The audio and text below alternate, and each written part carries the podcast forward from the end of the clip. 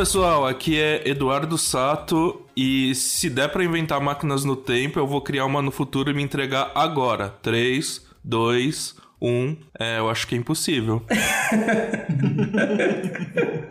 Não, pode ser que seja possível, mas não pra você, né? Ô, louco! Que humilhada. Sacanagem, hein, cara. Ou pode ser que o Pedro do futuro, sabe, bloqueou o Sato do futuro só pra ele passar vergonha agora. e pode ser também. Pode ser que eu seja o Pedro do futuro falando desse jeito só pra vocês acharem que o Sato não conseguiu. Também, é, É. verdade. Eita. Na verdade, eu tô no futuro, né? Porque aqui pra mim já é tipo umas 12 horas no futuro pra vocês. Não, eu só tô fora de fase só. Mas você não tá no futuro. Mas-? Mas viajar no tempo não é estar fora de fase? Tá. Fala pessoal, aqui é o Pedro Pasquini e Marty, você não está pensando em quatro dimensões. Ninguém pegou a referência? Não, é, se for, eu- você falou Marte, eu pensei em De Volta pro Futuro, mas eu não lembro dessa, dessa fala. Você não lembra? Não, o, o, o, o Doc fala isso. Fala? Que o Marty fala. É, ele fala assim, mas a gente vai bater naquele prédio ali. Não, Marty, você não tá pensando em quatro dimensões, porque aí você viaja no tempo e não tem o prédio no outro. Ah. Não. Hum, Aliás, tem uma coisa interessante que as pessoas falam que vão viajar no tempo e não no espaço-tempo. Imagina se você vai pro passado e você vai pra um lugar. é, vai pra um lugar no passado onde a Terra não tá mais, porque ela andou. Aí você morre no É. meio do espaço, tá ligado? Cara, isso é, bem bizarro. Nossa, Tem eu que nunca tinha viajar no pensado- espaço e no tempo. né? Eu nunca tinha pensado nisso, mas faz total sentido. Se você pensar que você só se moveu no tempo e não no espaço, tem que ser exatamente me- se você tem que mover no mesmo ano, mas não no mesmo dia. Nem isso, né? Porque a órbita vai- da Terra alter- altera um pouquinho, né? Ah, mas acho, acho que. Ainda assim, acho que dá. Não, acho que muda você bastante. con- Contanto que Não, você, mas- mas- você esteja na Terra ainda, Mas, é. A questão o- é que se você. a Terra, é um- Fica no a espaço. Terra é aproximadamente um referencial inercial. Então, se você considerar o seu quarto como referencial inercial, você tá em repouso e, e continua assim, né? Mas aquela- aquele meme também, assim, se você parar de se movimentar agora, você vai embora. Não, não, tudo bem. Não, mas, depende do referencial. Se você parar de se movimentar, você tá parado, né? mas assim, Não, você, mas- você, você, ah, mas você a Terra tá andando. A Terra tá andando, mas, mas assim, em relação ao quê?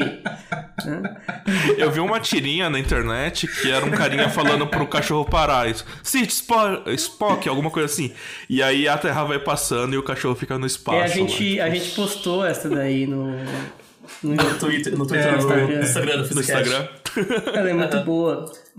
Não, mas tem essa questão, né? O, você não tem um espaço absoluto, né? Então, se você considera o seu referencial ali como um repouso, a princípio não teria esse risco, né?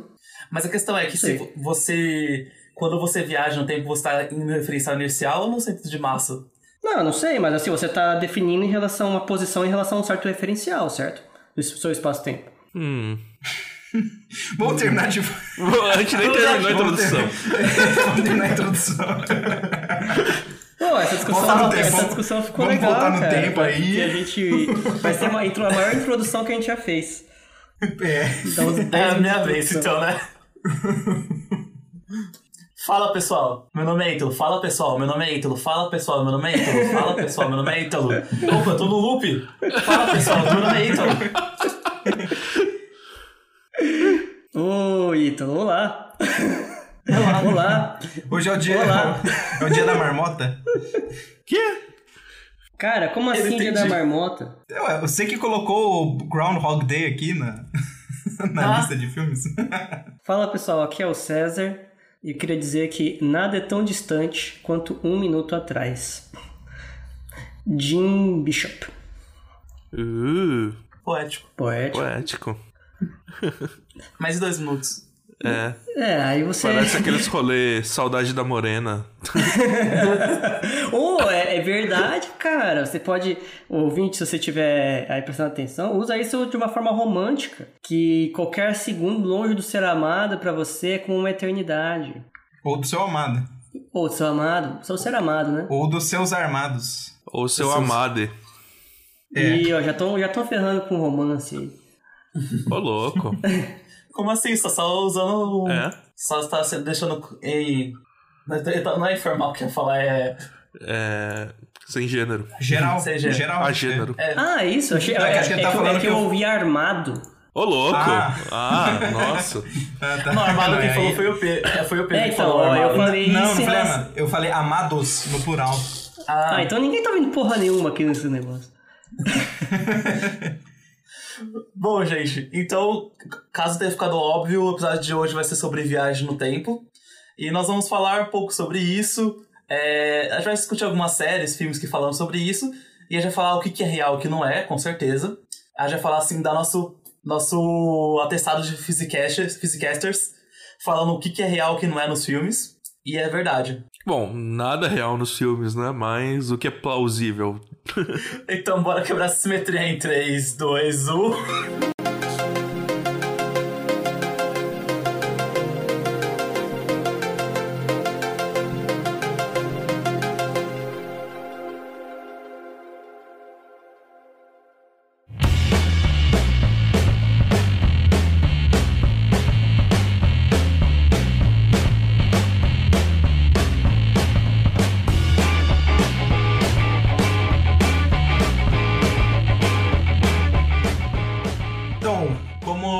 Adiantou pra vocês no passado, é, talvez ele tenha viajado no futuro pra saber o que a gente vai falar agora. Como ele falou, é, a gente vai falar um pouco sobre viagem no tempo, é, no contexto da física, o que, que é possível, o que, que não é, e também alguns filmes, séries e etc. E tudo isso como um, um prelúdio para um episódio que a gente vai fazer sobre Dark. Então, espera é, sair a terceira temporada e a gente vai falar um pouco sobre Dark. Mas antes da gente começar a falar sobre viagem no tempo, a gente precisa estabelecer um conceito muito importante, que é o tempo. Então, o que que é o tempo? O que, que para vocês significa o tempo? Se você conseguir definir com precisão, você ganha um Nobel. O, tem uma história legal, uma vez eu não, eu não comprei esse livro, né? Mas era, era um livro sobre tempo. Um livro de divulgação, né? Na, tava na, na livraria. né? E aí na contracapa do livro, na orelha, não me lembro, tava assim a seguinte história, né? Que teve um cidadão que ele chegou em Londres e ele não sabia falar inglês direito, né? Aí ele chegou e queria perguntar que horas eram pra alguém, né? Tava sem relógio. Aí ele chegou, mas é como ele falava inglês mal, né? Em vez de ele perguntar what time is it, que seria tipo que horas são, ele perguntou what is time, que é o que é o tempo pra, pra um passante. E aí o cara falou assim, caramba, mas essa é uma pergunta filosófica. Já pensou alguém te parar na rua e. O que, que é tempo? É, o que, que é o tempo? Você dá, dá um bugado, né? É. Mas assim, eu acho que é, é razoável dizer que o, tá, o conceito de tempo ele é um conceito ainda, é, digamos assim, não totalmente compreendido da física. Ele é um mistério num certo sentido. A gente sabe usá-lo como um parâmetro das nossas equações, a gente tem uma noção intuitiva do que é, a gente consegue fazer teorias em que ele muda de pessoa para pessoa e, e, e mede ele, mas a gente não sabe exatamente o que é o tempo, no fundo. Sim, se você for pensar assim em termos históricos, ah, a gente sempre mediu o tempo por comparação, né? Seja ah, um, homem da- um homem das cavernas pensando no seu batimento cardíaco, na sua respiração, seja ah, a gente construindo ampulhetas e relógios d'água, ou até agora que a gente usa relógios de quartzo que estão vibrando e fazendo um, um ponteiro de, de um relógio mover, ou um relógio de pêndulo também, que ou seja, é tudo por comparação, né? Mas tá, isso é suficiente para definir tempo? Tempo é, um, é uma comparação entre alguma coisa? Acho que não, né? A gente tá falando como medi-lo, mas não o que é, né? É, Não só isso, se você pensar que o tempo. É, é que a gente considera o tempo uma coisa separada das outras dimensões, intuitivamente. Mas pela relatividade do Einstein, o tempo nada mais é do que uma outra dimensão, né? No nosso espaço. E ele, ele tem uma peculiaridade ali. é, tecnicamente, na métrica é, é positivo em vez de negativo, mas isso é uma tecnicalidade. Mas a princípio ele é só mais uma dimensão. Na né? verdade, depende da, Então- da sua assinatura de métrica. Sim, sim, sim. Pode ser negativo Mas- e os outros mas- positivos, que é o que, é o que eu costumo Sim. trabalhar. Rapaz, vocês estão. Gente, muito técnico, volta é. uns 10 passos. é, não, então, mas é por isso que eu não quis entrar no, no mérito, mas o, o, que eu quero dizer é assim, que embora ele tenha uma peculiaridadezinha na teoria do Einstein, ele ainda assim é só mais uma dimensão, né? Não, ele tem uma, mas mesmo ele assim, tem gente... uma peculiaridade zona, na verdade, que é que ao contrário dos demais, das demais dimensões, você trata ele como uma dimensão, a dimensão temporal, pelo menos em princípio, você não consegue voltar nela. Enquanto que nas demais você pode ir tanto para cima quanto para baixo, para um lado para o outro, mas a dimensão temporal, que tudo indica, a gente só avança. E, e o episódio todo é sobre isso, sobre as possibilidades de a gente conseguir voltar nessa dimensão ou não.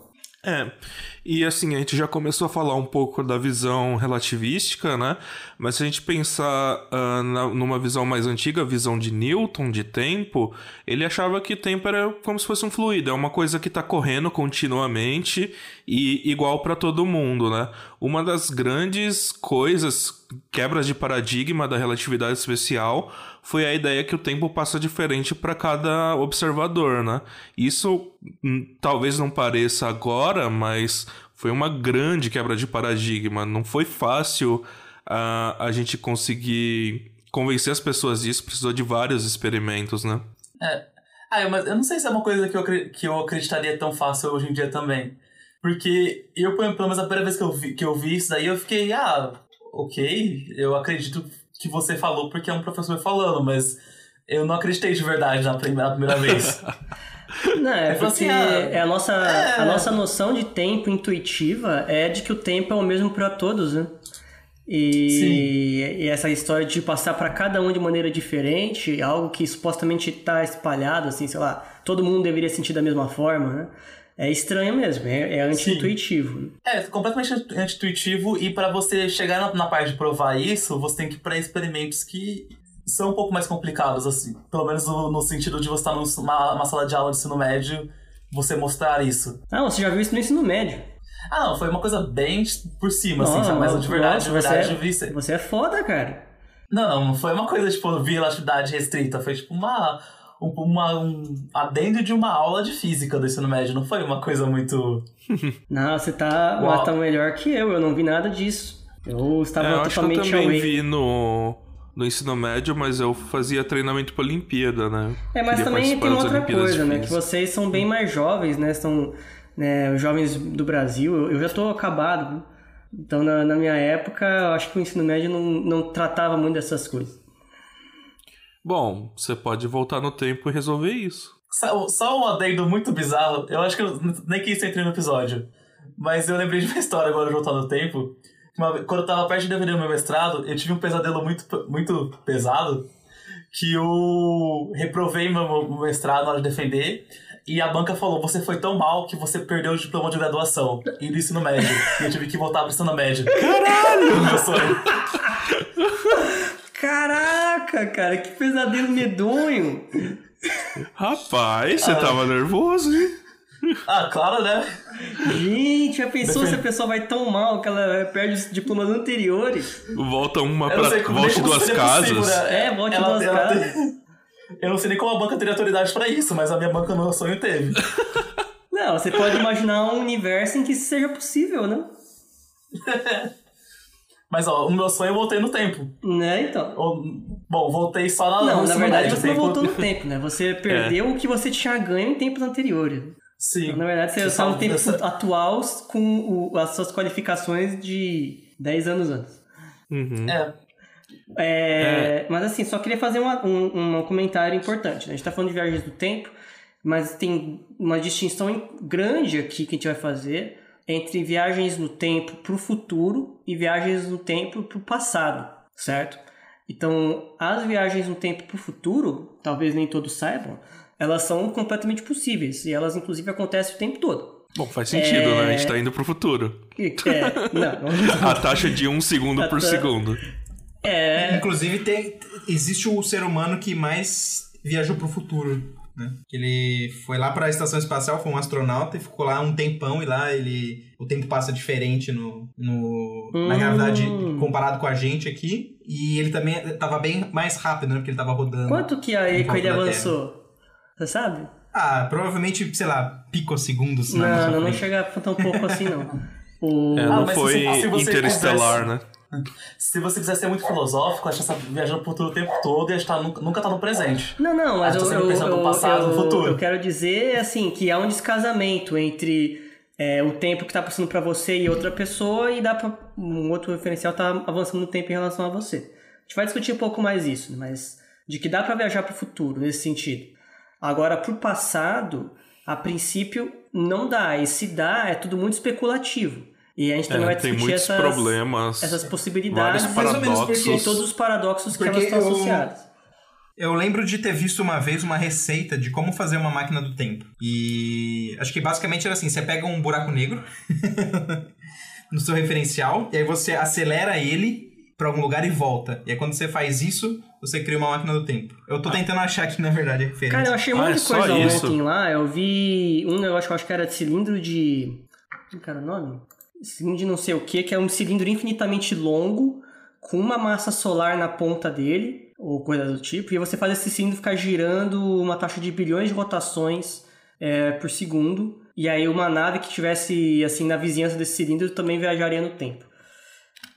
O, mas eu nunca tinha ouvido falar dele até ontem. Mas assim, de novo, é especulativo, né?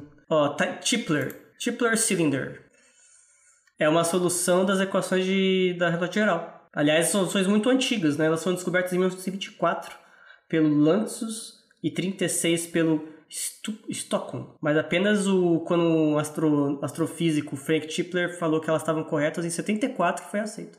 Rotating cylinders and the possibility of global causality violation. Só que, é, de novo, você precisa de, um, você, você precisa de um cilindro infinitamente longo, extremamente massivo, rodando, é um negócio medonho. Aí você usa um ah, efeito só coisas de... do, do dia a dia, né? Que você tem na sua casa para construir. é. Você cria um efeito de... Fem... Massa solar. De arrasto de referenciais.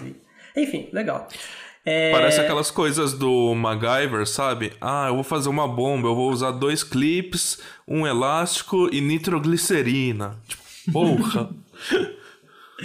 então, assim, tem essa questão, né? Do o tempo ele dá para viajar para o futuro e na prática, nenhuma coisa em tese, mas as viagens para o passado elas são mais complicadas porque elas envolvem paradoxos.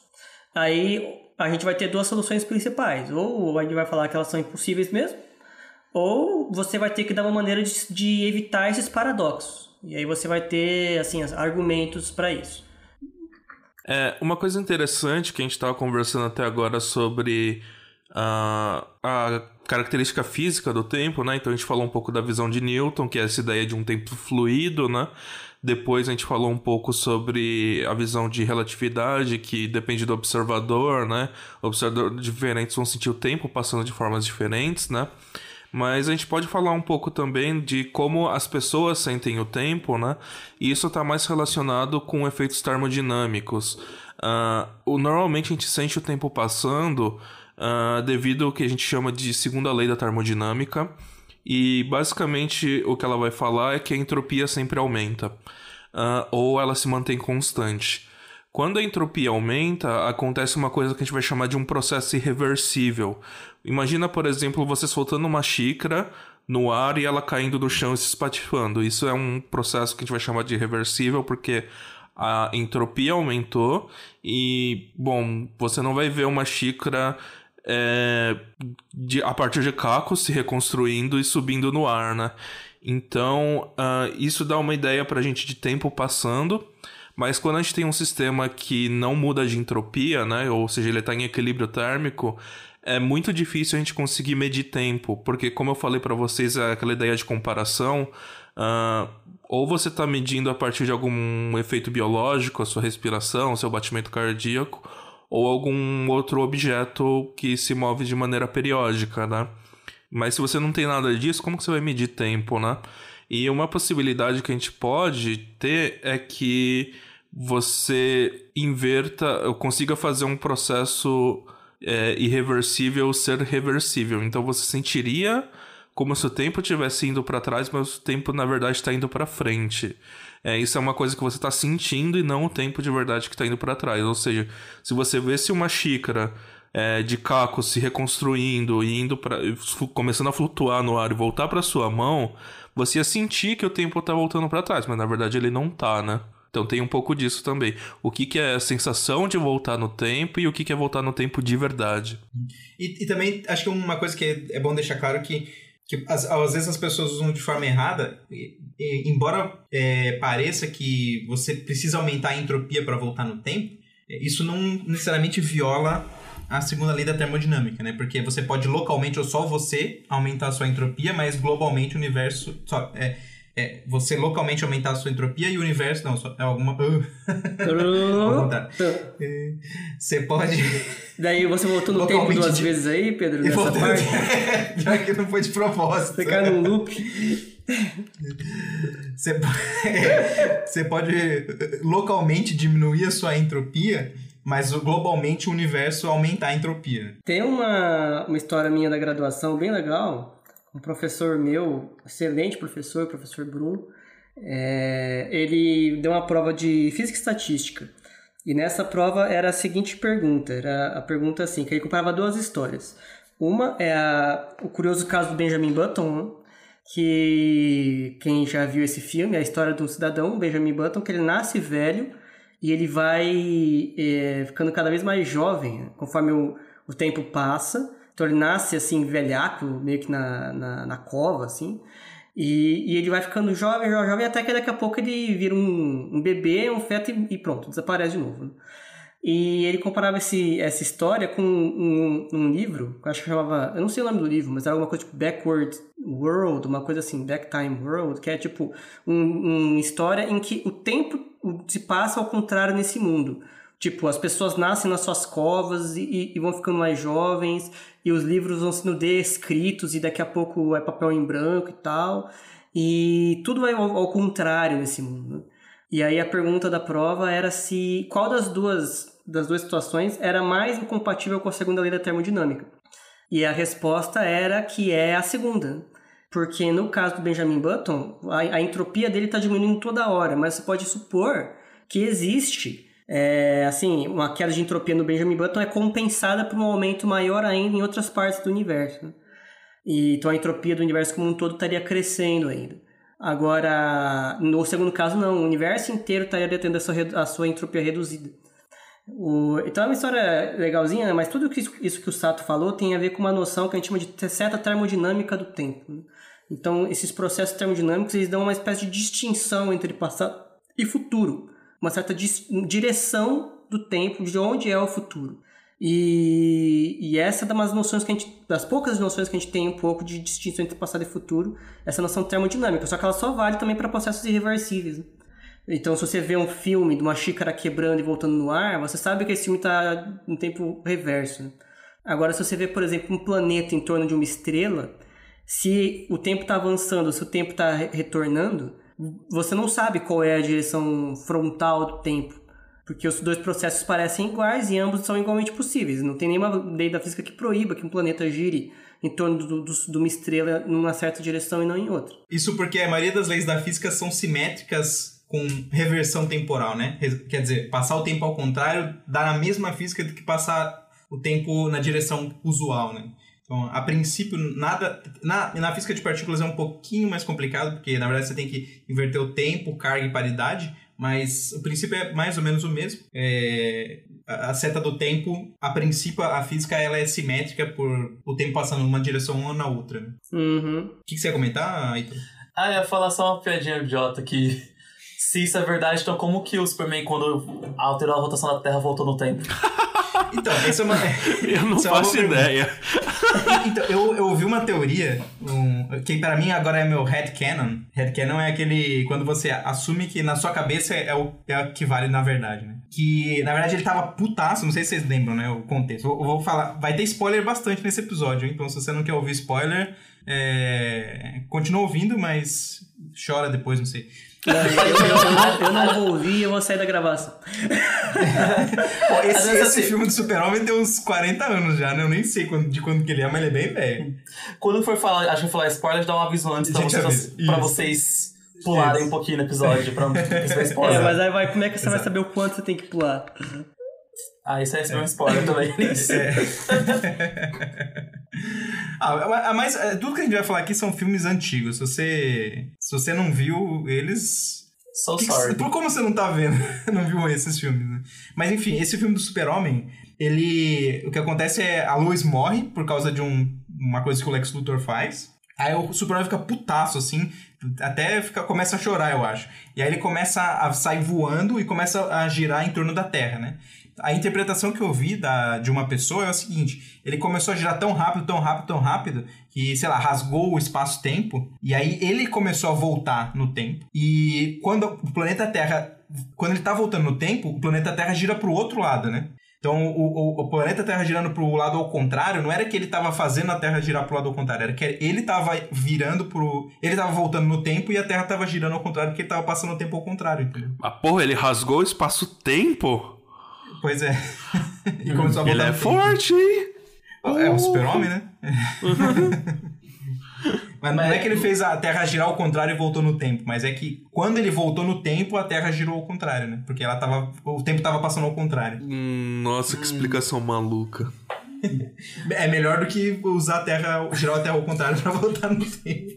É, justo, acho que é menos pior. justo, vai, justo. Mas é, porque a Terra girar ao contrário seria alguma coisa que a gente não esperaria, mas Tá, o Terra ainda tá correndo pra frente, né? Por que raios o, o tempo vai passar ao contrário com a Terra girando ao contrário? Vamos pensar assim, se um alienígena chegasse e ele visse a Terra girando para um lado ou a Terra girando para o outro, é, ele a princípio não saberia dizer qual das duas imagens é o tempo avançando e qual é um filme voltando, né? Porque ele não sabe a princípio qual era a direção de rotação da Terra, né? o sentido de rotação da Terra. É. Se bem que também, pensando no caso dele alterar a rotação da Terra, teria um efeito muito mais. um efeito muito pior do que voltar no tempo. Você fazendo isso, eventualmente ele vai desacelerar a Terra e a Terra vai parar por, sei lá, alguns segundos ou um segundo. E quando a Terra parar, ela vai começar a virar pro lado contrário. Mas esse tempinho que ela desacelerou e parou teria um efeito muito maior do que só voltar no tempo. Ah, mas e, e, como é que ele. Que força que ele fez pra Terra virar pro outro lado, se fosse se ele tava virando a Terra? Ele só tava girando. Não, ele arrastou. a força ele, de arraste ele, dele. Ele de arraste, é, é um frame dragging violento aí. Nossa, mas é só, ele teria que estar na atmosfera pra ter uma força de arraste, porque não sei é, então. no espaço. Exato. Verdade. Ele, só se ele, só se ele, ele distorceu o tempo. Ele tava muito rápido, né? Então ele tava com muita energia. E aí ele era uma dobra no espaço-tempo. E aí ele tava que nem um buraco negro que distorce o, o espaço e faz as coisas girarem, né? Então o buraco negro. Vai ver que o super-homem era um buraco. Naquele momento era um buraco negro girando e ele tava girando a Terra. Então, eu acho que isso é muito um malabarismo para salvar a história. Não, mas é, a gente pode fazer esse comentário legal. O pessoal talvez não saiba também disso. O buraco negro, é como a gente discutiu no episódio de buracos negros, né? Tem um, possíveis buracos negros em rotação. Só que quando o buraco negro ele rotaciona, ele arrasta o espaço-tempo junto com ele. É um fenômeno que a gente chama de frame dragging, arrasto de referencial. E ele, ao fazer isso, né, o tempo também é afetado ali por, aquela, por aquele efeito da rotação do buraco negro. Então, no fundo, o que está acontecendo aí com o Superman talvez fosse algo parecido. É isso que o pessoal é, deve tá, E a tá Terra está na ergosfera do Superman? Tá na ergosfera do Superman. Mais ou menos isso, é. é. Então, assim, é, eu acho que a gente podia discutir primeiro. Ah, vamos falar um pouquinho sobre as viagens assim, no tempo normais, digamos, na, na relatividade? Só para explicar. As possíveis, você tá falando? Quê?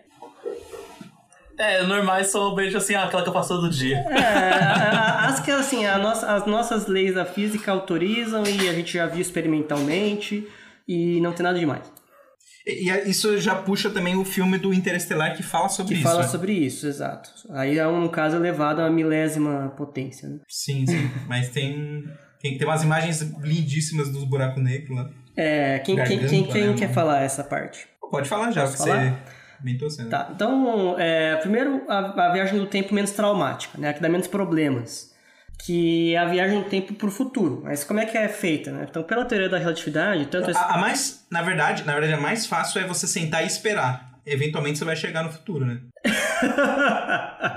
Essa é a mais simples de todas. É, vamos ser mais precisos, então.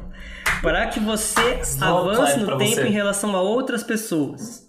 que estão parados, sentados ali, fazendo a mesma coisa que, que o espelho sugeriu. Isso, então a viagem no tempo é sempre em comparação com uma pessoa que está sentada é... na cadeira ouvindo o podcast, por exemplo. Exato. Ô, louco!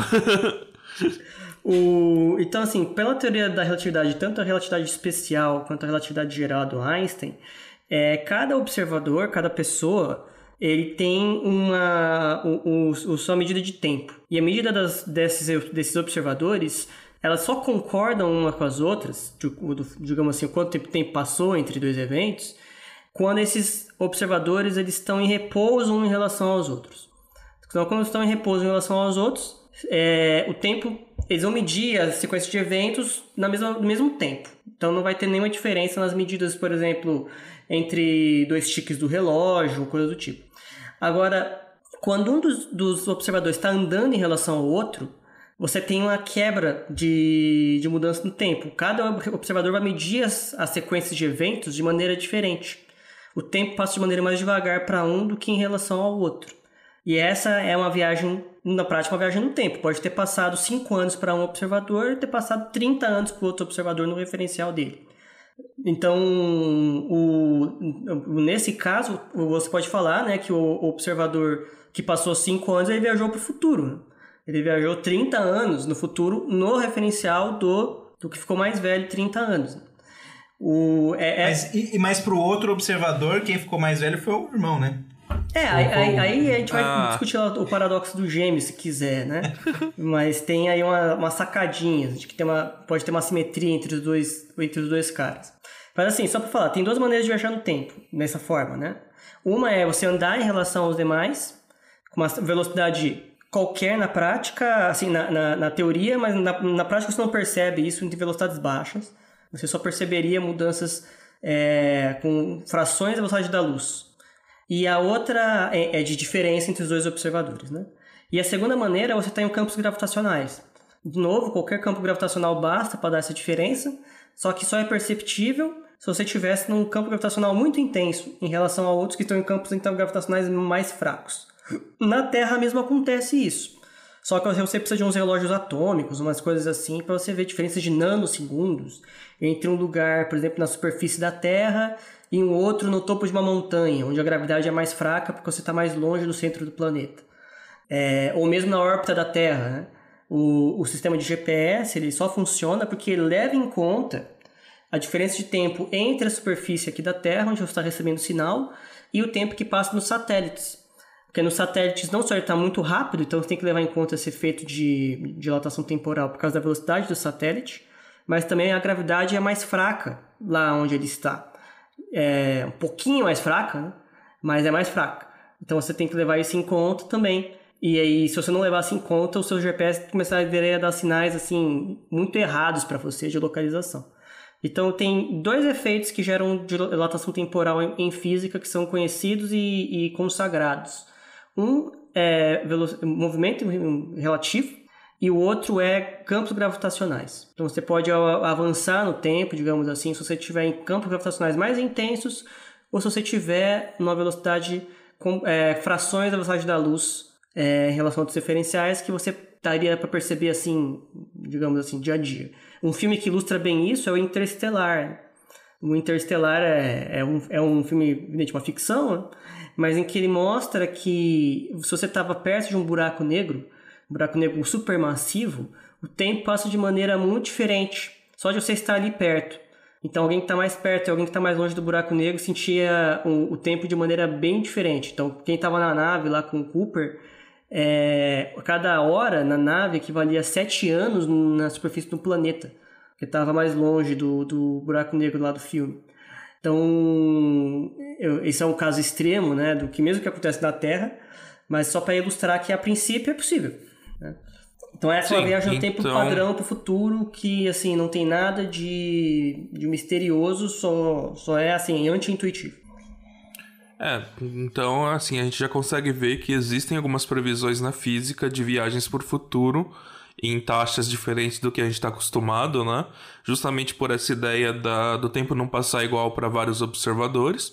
Então, sim, é possível viajar para o futuro, tem alguns problemas, porque Uh, acelerar corpos macroscópicos em velocidades próximas da luz é difícil, né?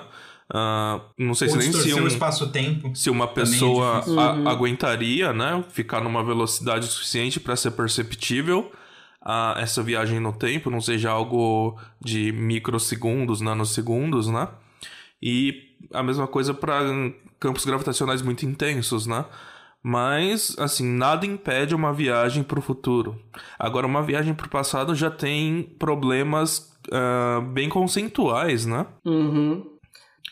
É, uh... E essa que é o mais legal, né? Porque para o futuro, se você não puder voltar para o passado, é, é, difícil. Você vai querer viajar para o futuro se você não consegue voltar para o passado depois? É, então, tem isso, né? É uma viagem de mão única. É, você comprou um bilhete só de ida. É. Você não pode voltar, se for para o futuro, você não pode voltar. É, pela, pela teoria padrão mais assim, aceita pelos físicos.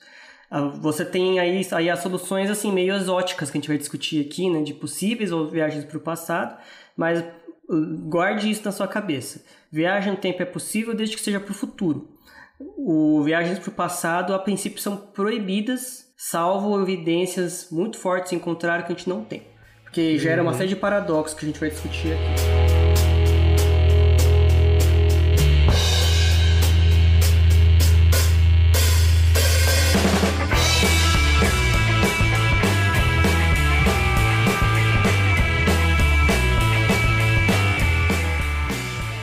Eu acho que uma ideia de interesse, interessante de a gente discutir agora é a ideia que os físicos têm de causalidade, né?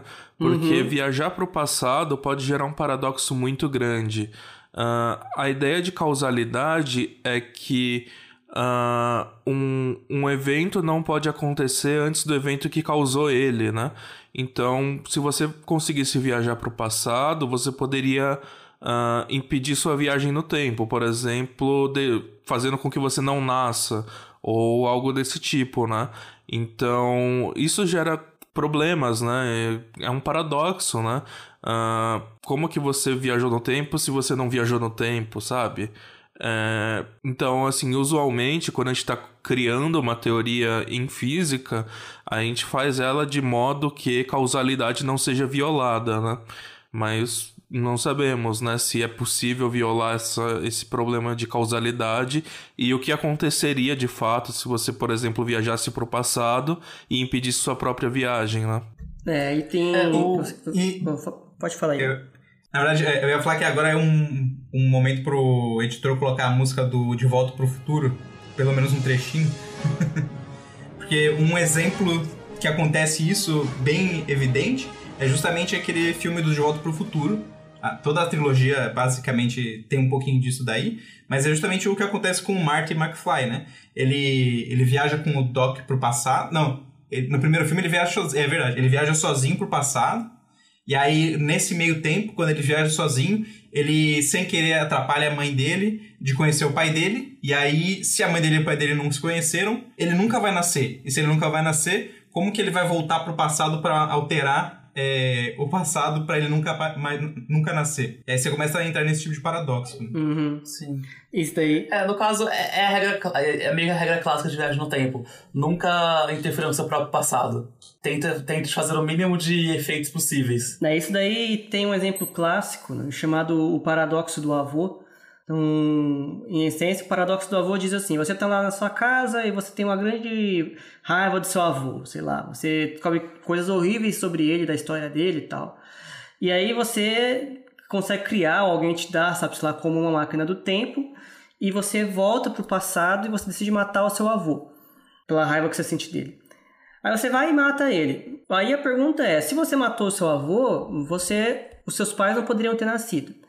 Se os seus pais não podiam ter nascido, você não pode ter nascido. Se você não pode ter nascido, como é que você voltou para o passado para executar esse crime? Né? Então isso daí cria essas violações de causalidade, né? É, é você, e aí você cria um paradoxo, um paradoxo no sentido de uma contradição. É, tem que tomar cuidado que esse termo paradoxo, ele é, aí é uma contradição mesmo. Agora, no outro que eu mencionei, o paradoxo dos gêmeos, em que tem dois gêmeos, um viaja numa nave muito rápida e volta, e aí um tá, sei lá, 5 anos mais velho que voltou da nave e o outro tá 30 anos que ficou na Terra. Chama-se paradoxo dos gêmeos porque eles parecem da idades diferentes, mas isso não é um paradoxo no sentido de ser uma contradição. É, recebeu não só porque é estranho mesmo, esse paradoxo dos gêmeos. É só tipo, ó, oh, que coisa anti-intuitiva, chocante. Mas, para, mas o do Balvão é um paradoxo mesmo. Esse daí do, do, do Martin McFly é a mesma história. Porque você começa a criar, e esse é o problema de viagens no tempo passado. Você começa a criar é, violações de causalidade. O efeito vem antes da causa. E isso é, é mais do que bizonho, né? Isso daí é contraditório. E por isso que tem problemas muito sérios em viagens no passado que não existem na viagem no tempo para o futuro.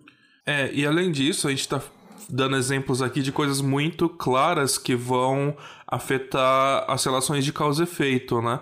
Mas se você viaja muito para o passado, qualquer mínima coisa que você faça pode com mudar completamente a história, né? Então, é fácil quebrar causalidade se você viajar muito longe para o passado. Porque vai ter muito tempo pro universo evoluir de uma maneira diferente, né? É, o pessoal argumenta que, no final das contas, é impossível você fazer uma ação que impeça você de voltar pro passado, né? Então, alguma coisa vai acontecer que você não vai conseguir fazer essa. impedir essa ação, né? Que aí você evita esses paradoxos. Mas o que? O universo é inteligente a ponto de manter a consistência do tempo? Tipo. Não, é, não, é tipo... é porque se, se acontecer, não vai, você não vai conseguir voltar pro passado, né? Então, tipo assim, o paradoxo não pode acontecer. Então, se você. Você não consegue criar esse paradoxo, porque senão não aconteceria, entendeu? É, é como se fosse um loop mesmo. Não é que o, é... o, universo é inteligente. Ele simplesmente não dá para você. Não, não existe esse caminho para você fazer. Mas assim, se você usar o exemplo do próprio avô que o César, o César falou, e na hora que você tentasse matar o avô, então você não conseguiria, você, sei lá, ia dar uma facada nele e ele não morreria com essa facada? Por exemplo. É. Você ia ficar esfaqueando e falar assim, não, sou imortal. Você não, ou, ou, ou, você não ia conseguir esfaquear, ou você ia esfaquear, achar que ele morreu ele não morreu. Alguma coisa que impedisse você, tipo assim, não, não existe um espaço de fase, eh, tecnicamente falando, não existe espaço de fase no qual você é, impediria a sua volta no tempo. Senão você não poderia ter voltado, entendeu? Então, basicamente, você tá falando é que tem uma liberdade muito restrita das coisas que você pode fazer quando você volta pro passado, né? Tá, então eu, eu queria fazer uns comentários sobre esse, essa parte da discussão. É... Primeiro assim, tudo isso que a gente está falando aqui, o que a gente chama, tecnicamente a gente vai chamar de CTCs, né? É... Closed Time Like Curves, ou curvas de tempo, tipo tempo fechadas, que é viagens no passado. O... As viagens no passado, a possibilidade delas, é, se é possível ou não, existem duas respostas possíveis. Tem a resposta dos físicos pa padrão, de modo geral, assim, eu acho que talvez seja a maioria. É, é uma, um chute meu, né? De que as viagens no tempo passado não são possíveis. Quem, quem deu esse, esse, essa, digamos assim, form, formalidade a essa tese é o Stephen Hawking, em que ele, que ele postulou a chamada conjectura de proteção cronológica em que diz em essência que você não pode voltar no passado e alterar a história, alterar o tempo. Ah, existe a, as leis da física são tais que impedem tais voltas no passado, pelo menos a nível macroscópico. Para nível mecânica quântica, essas coisas aí já eu não tinha tanta certeza. Agora, essa é uma possibilidade de resposta. A outra é falar assim: olha, na verdade dá para você voltar no tempo e voltar no passado, desde que você não altere a história. Então, que, que são coisas como essa que o Pedro falou. Você quer voltar para matar o seu avô, mas alguma coisa vai acontecer para o seu avô não morrer. Seja se você não encontra ele, seja se a sua arma falha, seja muitas pessoas dizem que se você voltasse no passado você perderia sua memória no processo da viagem e não lembraria o que você foi fazer lá e logo não poderia executar essa ou, essa ou você mata o seu avô e ele na verdade não é o seu avô, você achava que ele era o seu avô. É, então. Tem, tem uma série, tem uma série de, de soluções que falam assim, olha, esse, esse tipo de coisa a princípio não gera contradições. Você pode falar assim, ah, mas você gera outros efeitos, né? Você pode estar afetando outras pessoas, está afetando outras coisas que afetou de maneira que você não percebeu, que você não poderia ter viajado. Mas você pode pensar numa situação assim bem extrema. Então, fala assim, eu volto no passado e me escondo numa caverna e não faço nada. Então, é, a princípio não está afetando em nada a minha presença lá. Então, o, é, essa coisa assim, não está gerando uma clara violação causal certas ações. Outras ações estão. Então, para algumas pessoas, assim, se você, você poderia viajar no passado, assim, em tese, em princípio, desde que você não alterasse a história. Essa é uma outra solução possível para salvar essas violações de causalidade. O... Enfim, eu vou, eu vou falar mais disso mais para frente, né? Mas alguém que fala mais alguma outra coisa? Uh, isso me dá uma ideia, assim, não necessariamente de uma viagem no tempo, mas que você conseguiria enxergar o passado, né? Porque, na minha cabeça, a única maneira de você não afetar a causalidade e estar no passado é como se você fosse alguma coisa inerte. Então você estaria vendo o passado, mas você não estaria afetando ele de forma alguma. Você seria o corvo de três olhos? Isso, é, meio, meio pra esse lado mesmo. Você tá observando o passado ali, mas você não faz parte daquela história, né? Então você só tá vendo um filme. Uhum. Eu acho que no Watchmen eles, eles é, fazem uma coisa dessa, né? O Dr. Manhattan, ele vê os Tachyons que viajam na velocidade acima da luz, e aí ele consegue ver o passado e o futuro, mas ele não, não consegue, é, sei lá, interferir ou, ou voltar é, pro passado, né? Se eu não me engano, a interpretação é que, na verdade, ele tá ao mesmo tempo no presente, passado e futuro, sabe? Ele tá, hum. ele tá onipresente em todos as, os pontos Entendi. de tempo. O... Então, assim, tem uma discussão, assim, sutil aí, né? Porque você pode falar assim, vamos suportar, você volta, mas eu, eu não quero matar meu avô. Então, eu só quero ver como era, como era a vida nos anos 20, por exemplo. Beleza, assim, a, a princípio, você pode estar pensando que isso não está gerando nenhuma contradição causal com a sua viagem no passado. Mas, sei lá, você foi lá e você encontrou uma pessoa, você conversa, faz amizades, pessoas que estariam no lugar não tão mais porque você interagiu com elas, e ele não está mais nesses lugares, pode ter afetado outras outros efeitos no, nesse universo de maneira tal e inesperada para você que talvez você não tivesse nascido também. Talvez o seu avô tivesse ao você fazer essas pequenas coisas, coisas conhecidas da sua avó algumas horas depois do que ele de fato conheceu, e aí isso levaria a uma sequência de eventos que você também não nasceu. Então, é, não é claro o quanto você poderia alterar esse passado de maneira a inviabilizar a sua própria localização lá, nesse passado. Sim, e, então, e não só isso. Hum às vezes, às vezes o próprio fato de você estar lá você pode alterar. É. Por exemplo, se você tiver se você viajasse hoje e tivesse com coronavírus você não soubesse. Você, e você foi pro passado, você levou um vírus que não existia na época. Uhum. É, não. então, é uma saída também. É, você não sabe e você causou uma pandemia num tempo aleatório que você Sim. viajou. Então, em, é. em tese, assim, é só uma solução do tipo, ah, vai, se esconde, talvez fosse a única possível é, que não alterasse em nada. Ou o suficiente, né? Porque se você voltar, você ainda tá uhum. tá respirando o ar de qualquer jeito. Então você tá mudando alguma coisa, né? Sua presença. Sim, é. sempre. Se você volta pro passado, você tá, você tá alterando. Ou, é, você tá ou alterando alguma coisa. Ou, ou, simplesmente a sua volta no passado era já o curso natural, você que não sabia também, pode ser isso, né? É, que é o exemplo do, do tempo ser um toroide, a viagem uhum. tempo ser ser um ciclo que não tem um começo. Então, você... então é, aí tem uma outra, uma outra discussão importante, tá? Que a gente vai entrar numa discussão aqui. É, a gente tá falando dessa história, você volta no passado, tal, como se fosse assim uma primeira vez que você voltou no passado e aí você fez as mudanças e as mudanças geraram tais coisas. Mas pela nossa, pelo nosso entendimento da física, o espaço-tempo ele é uma coisa rígida, tá? Então, assim, o, o passado já, já passou e não pode ser alterado. Ele sempre foi e sempre será o que foi. Então, de certa maneira. Na verdade, isso é uma suposição, né? Não, não, não tem um teste experimental para isso, né? É, tem outro falando teoricamente, né? Teoricamente, a nossa, a, a nossa, a nossa estrutura do espaço-tempo ela é, ela é fixa. Então, não é que tem uma primeira vez que você voltou no passado. Você sempre voltou no passado. E como você sempre voltou no passado, não é que tem uma vez em que você não estava lá e a outra vez você estava. Aquele momento do, do tempo, os anos 20, você voltou para matar o seu avô, você sempre esteve lá nos anos 20. E, e a única maneira de você preservar isso daí é que seja autoconsistente a sua presença lá com a, a sua própria história. Então, Sim. você não tem Então, o fato de você conseguir ter voltado no passado significa que você falhou na sua missão, né? É, de exato, matar seu avô. Exato. Uhum, exato. Isso, isso tem ah, um então, nome isso, chamado. Isso... Fala, fala. Não, então, então, só para falar, tem um nome chamado Princípio de Autoconsistência de Novikov que é assim, ele fala, olha, dá para voltar no passado desde que todas as histórias sejam autoconsistentes, não possa gerar essas violações de causalidade. E, então, nesse caso, você sempre esteve ali e você sempre agiu daquela forma e, e, e você faz parte do passado tanto quanto do futuro. Então, na verdade, na história do Martin McFly, não é que o correto seria assim, não é que ele voltou no os pais se encontraram, aí ele nasceu e aí ele voltou ficaria mais com uma história que ele voltou mesmo. Ele voltou e fez os pais ficarem juntos, porque no fim ele, ele age de modo que eles fiquem juntos, né? E aí ele nasce por causa disso. Então ele sempre agiu dessa forma. É, é um pouco Eu diferente só- porque só- ele- o futuro que ele volta é diferente do futuro que ele partiu, né? É, no Sim. filme sim. Aí. No filme, sim. É pra, a, a ideia do filme é que, na verdade, já revela totalmente isso. Porque uma vez que ele foi pro futuro, foi pro passado, mudou o passado, voltou o presente dele, viu que tava uma bosta e voltou pro passado de novo. Só que nesse meio tempo ele deveria ter parado de existir e não parou. Uhum.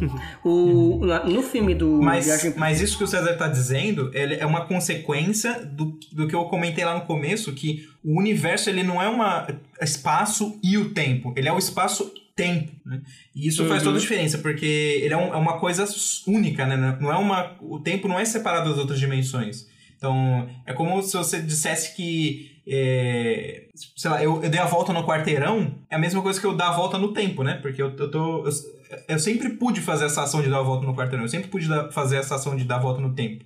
Mas eu não posso, causalmente, alterar a, da forma que eu me impeça de voltar no tempo, mas nada me impede de fazer essa volta, né? Não sei se ficou claro o que eu quis dizer. Hum, não, eu entendi que assim, é diferente, é o que a gente discutiu lá, né? De que uma volta. Ver se eu entendi direito, né?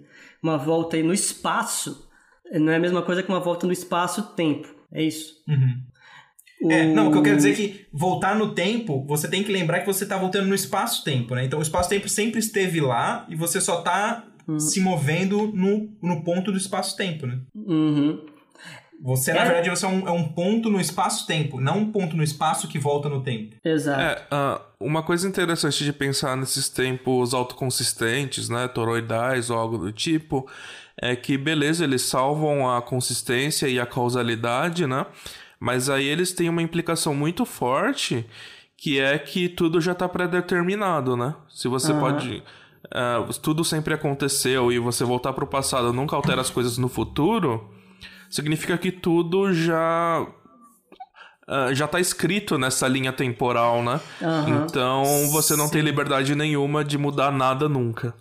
É, mas é uma, é uma- seria uma liberdade falsa, porque você acharia, ah, eu tenho todo o poder de voltar no tempo e arrumar o que eu quiser. Só que Não. é uma liberdade que é fa... mas Só que não, é uma liberdade falsa. Você não, não, é tem pior poder do que nenhum. isso. Acho que é pior do que isso que o Sá tá falando é que você não tem o livre-arbítrio, né? Porque o, o tempo já tá escrito, né? Sim. Se, se tem coisas que sempre vão acontecer independente do que você faça, até voltar no tempo não muda isso, hum, Sim. não, não, não, não existe escolha de fato. Então, é. E aí, gente- é, eu acho que a gente pode deixar mais pra frente do episódio essa discussão do livre-arbítrio, que é bem legal, mas o problema é esse, né? Sempre foi assim. Aí lança-se a dúvida, né? Você, vo- é possível você agir de maneira diferente? Quer dizer, vo- o- a gente vai discutir um pouco aqui pra frente de loops, de loops causais, né? De viagens no tempo passado consistentes, em que você já sabe o que vai acontecer e, e você age daquela forma porque você já viu acontecer antes. E aí a pergunta que fica, por exemplo, assim, você sabe que, vamos supor, é, você é jovem e aí você recebe uma visita de alguém velho. E alguém velho fala assim, sei lá, vá pra faculdade tal, que lá é o seu futuro. Aí você vai pra essa faculdade e encontra sua mulher e, e não sei o que, não sei o que, não sei o que lá. E lá pelas tantas você viaja no passado e você vê a você mesmo. E você, sa e você sabe que o velho era você. Aí você fala assim, puta, é, eu, eu- se eu falar pra ele não for pra faculdade, não teria acontecido tudo isso que aconteceu e não voltaria no tempo. Aí a pergunta é, você poderia simplesmente não falar isso e, e alterar toda a história? Ou, ou você, não, você é obrigado a fazer? Eu acho que foi um exemplo meio bizarro, né? Mas... É, é que nem, é ah, que nem no, no, filme, no filme do Matrix, é, a- o Oráculo faz uma coisa desse tipo, né? Quando o Neo vai conhecer o Oráculo, ele, a- a- o Oráculo fala assim, ah, não se preocupe com o vaso. Aí o Neo fala, que vaso? E aí ele vira pro lado, tromba com o vaso e quebra o vaso. E aí o Hum. Oráculo fala, será que se eu não tivesse falado pra você tomar cuidado com o vaso, você quebraria esse vaso? Ou será que já Uhum. estava escrito desse jeito? Então, é, ah, tem uma discussão de livre-arbítrio bem legal aí, porque se a estrutura de espaço-tempo é fixa e as coisas sempre aconteceram, então, a rigor, você não tem liberdade nenhuma. O- essa, é uma, essa é uma maneira. Outra coisa, uma- o que, que o filme do De Volta para o Futuro faz, na verdade, é uma solução alternativa. Grosso modo, o que ele diz é o seguinte, para preservar essa possibilidade. Paradoxo do avô, por exemplo. Vamos pegar o exemplo do paradoxo do avô. É, você volta, para essa solução seria assim, você pode matar seu avô. E aí você não nasce naquele universo. Aí o que é argumentado é que toda vez que você volta no passado ou você executa mudanças que quebram essa, essa consistência, é que você meio que divide o universo. E você passa a habitar um outro universo em que a história é diferente. No caso, uma história em que seu avô morreu e você não nasceu, você está morto naquela realidade. E esse universo não é o mesmo de onde você veio, o que você nasceu por causa do seu avô, etc. Ou no caso do Martin McFly aí, teve um, tinha uma realidade em que os pais se conheceram, ele nasceu daquela maneira, e uma outra em que os pais se conheceram e ficaram juntos porque o Martin interferiu. E aí também é uma, um, seria um outro universo. Tem gente que alega que esse tipo de, de solução não, não é uma viagem do tempo re, per se, né? É isso que, que eu ia falar. Você percebe que se você faz isso, na verdade você tá mudando de universo, você não tá voltando é, no você tempo. Tá no, exatamente, é. você estaria mudando Uma coisa um que me universo. preocupa nessa interpretação é você tá destruindo o seu universo para voltar no tempo em outro universo, porque uh, se a gente pensar que precisa existir conservação de energia e que cada viagem no tempo tá criando um universo diferente, você precisaria destruir esse universo, não? para ter energia o suficiente. Você está assumindo que conservação de energia vale para todos os universos, né? Ou vale para esse, esse, esse procedimento em particular. E... Ou, ou, e você está assumindo que você está criando o universo. Talvez o universo já exista, você só está indo para outro universo. É. Né? O que, assim, hum, no, é, no universo ser. de onde ele saiu, a princípio as coisas continuam normalmente. Ele, ele sumiu, do ponto de vista das pessoas que estão morando lá, né? mas as coisas vão continuar. Só que ele, ao agir dessa forma, ele criou, ele dividiu o universo é, em dois, e agora nesse outro universo as coisas acontecem de maneira diferente. No, é que é, nem ele faz ali, que, que é esses muitos universos já existam e ele só está se transportando de um para outro, aí ok, né? Talvez, é. O, o, inclusive, no filme 2 da De Volta para o Futuro, é exatamente isso que eles falam, né? De que é, o, é, acho que o é. Bill velho lá. É Bill o, o vilão? Acho que é Bill, é. Pelo menos em inglês, acho que é, Bill. Ele volta para o passado com o resultado das apostas, né? E ele dá para a versão jovem dele. E esse cara fica rico e, e poderoso nessa realidade. Aí o Martin, ele fala assim: putz, fudeu tudo. Aí o professor fala: você tem que voltar no passado antes que o, Bill velho entregue a, as respostas dos jogos pro novo. Porque senão, se você for no futuro, você vai estar nessa realidade onde ele é poderoso e tal. Você tem que voltar lá atrás onde houve a divisão e evitar que isso aconteça. Então, aí você tem aí vários possíveis universos aí. Então, essa é uma outra possibilidade que o pessoal dá para viagem no tempo. Ah, eu posso fazer isso, eu vou alterar mesmo, mas eu não estou criando contradições causais porque eu criei um novo universo. Aí você tem a dúvida se é uma viagem no tempo real ou não. Isso é uma coisa que me incomoda, porque é, eu adoro esses filmes, é, inclusive acho que é um dos melhores filmes das de séries de filmes que existem, mas me incomoda assim, ele não precisa ele não precisa correr para voltar e salvar. Ele, ele tem uma fucking time machine. ele pode simplesmente voltar quando ele quiser, arrumar e sabe? Cara, é verdade, né? A pessoa tem uma pressa, né? Mas é, tanto faz, né? Ele pode ficar 10 anos aí um... e falar assim, ah, beleza. É. Agora é eu vou voltar e altero tudo. É, e se eu errar, eu volto e altero de novo, né? Uhum. Quem tem uma máquina do tempo nunca tá atrasado. Exato. Embora em todos os filmes você sempre tá atrasado, né? É. Você percebe que tem, tem uma contradição física. Vê, vê se a minha interpretação tá correta para vocês. Tem uma interpretação física quando você assume que existe sempre uma. É, só tem uma possibilidade de passagem do tempo. A gente sabe que na mecânica quântica as coisas são probabilísticas, né? Então, você sempre tem, se você for medir alguma coisa, você nunca sabe se vai dar um resultado ou outro. Você tem uma probabilidade de dar um resultado uma probabilidade de dar outro.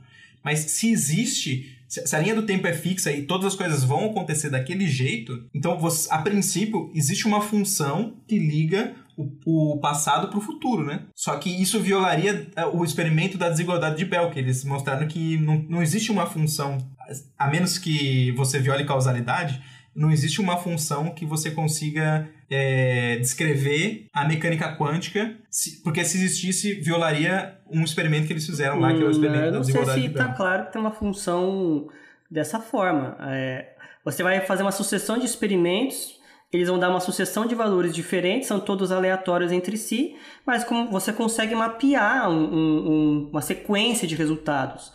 E porque eu, Sim. então assim, isso não tá, Então, isso, o isso, que isso eu não, quero isso não dizer é, gera uma O, universo, se, o- se o tempo for fixo, você não consegue alterar ele voltando no passado, necessariamente ele viola a desigualdade de Bell. Não, mas- mas- essa, mas você essa é tem a minha proposição. cuidado. Você concorda? Não é que você, tá, não, você não consegue alterar, você sempre alterou.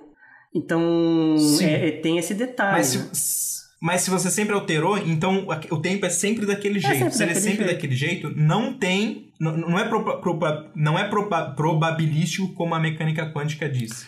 É, Eu não- você teria não- que reinterpretar desigualdade a Bell, probabilidade de uma maneira mais de inferência, né? Ah, essa é a probabilidade dado a informação que você tem, né? Não, então, mas isso, se, se isso for verdade, o que você tá falando, Sato, isso você testa com a, com a, com a desigualdade de Bell. E a o teste da desigualdade de Bell mostra que não é isso que você tá falando que acontece. Eu acho que não é, não é isso não, Pedro. Vamos pegar uma coisa bem, Então, que bem que é? intuitiva, tá? Sei lá, pega um dado. Você tem a chance Uhum. de um sexto do dado. Você joga esse dado várias vezes. E você vai ter essa sequência de resultados aí. Você, em momento algum, vai falar que esse dado deixou de ter uma probabilidade de um sexto para cada face.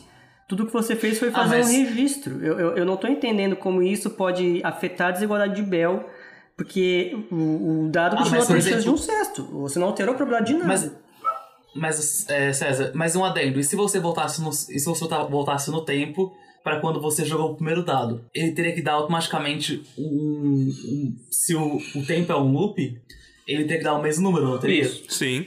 Então, para esse dado específico, não- a probabilidade é um para ser aquele número que Aham. apareceu. Não é um sexto. Exato. Então, exato. mas aí a gente tá falando de duas coisas diferentes, né? Probabilidade dada a informação que eu tenho. Se eu tenho a informação de qual número vai dar, a informação, a probabilidade é 100% para um número e zero para os outros. Se eu não sei qual é esse número, a probabilidade de todos os números é um sexto. Então, mas note que não, é assim. Na, o- na realidade, não é assim. A- a- o seu conhecimento não interfere na probabilidade real, né? Não A- existe probabilidade real.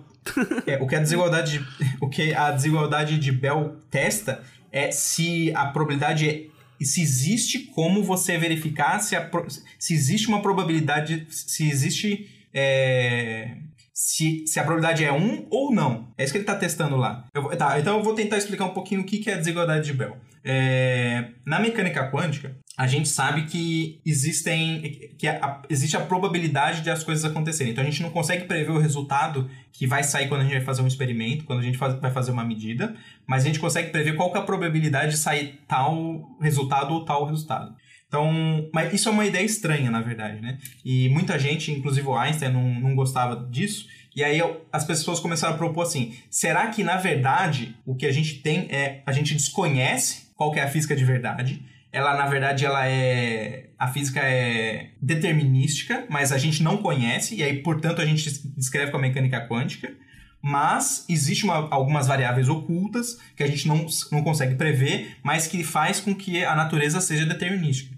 Então, propuseram uma desigualdade, né? Que é assim, se as suas medidas derem um número tanto, maior do que um outro número tanto, então o mundo é probabilístico. Não existem variáveis ocultas que expliquem aquele resultado. Então, não é, não é minha falta de conhecimento, é o universo que é probabilístico.